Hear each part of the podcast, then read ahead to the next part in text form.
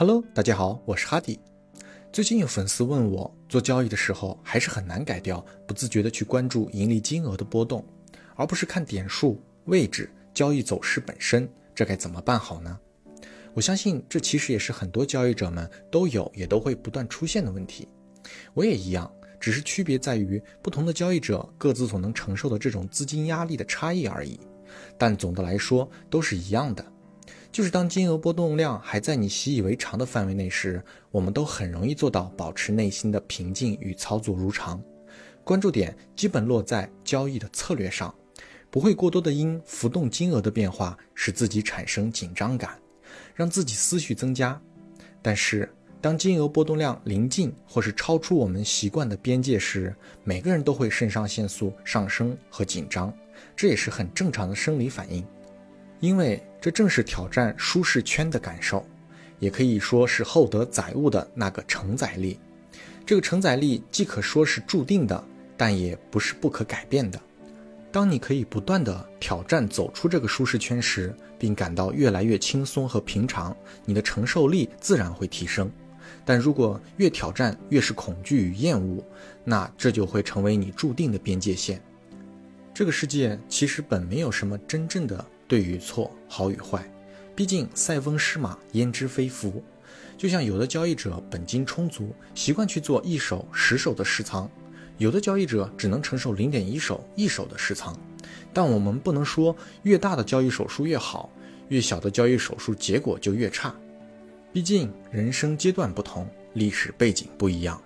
清醒的自知才能看清什么是正确的路，糊涂的盲目追求只会更容易使自我。认假为真，认坏为好。所以说，做交易不自觉去关注盈利金额的波动，这本身不是什么好与不好的事儿，只是在提醒你，这个金额走到了你舒适圈的边界附近了，你开始容易产生思绪了，恐惧与贪婪正在酝酿。如果你之后的操作，你清楚的知道自己在做什么，那你是在挑战自我的舒适区。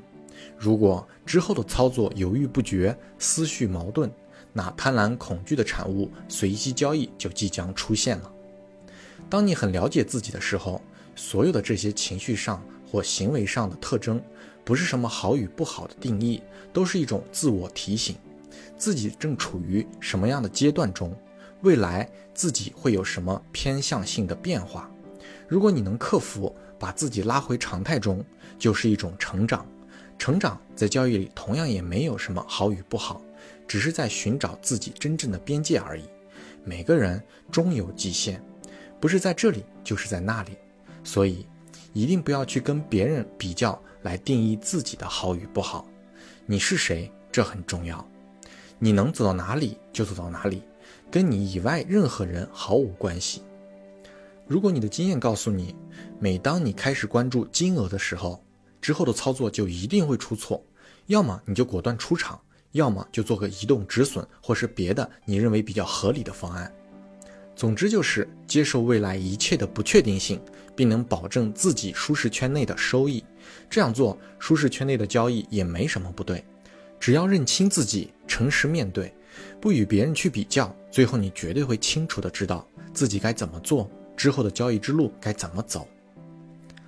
是是非非扰人烦，对对错错生是非，自我谋求自我求，自我清闲自我修，走别人的路只会让自己无路可走，走自己的路道道通幽。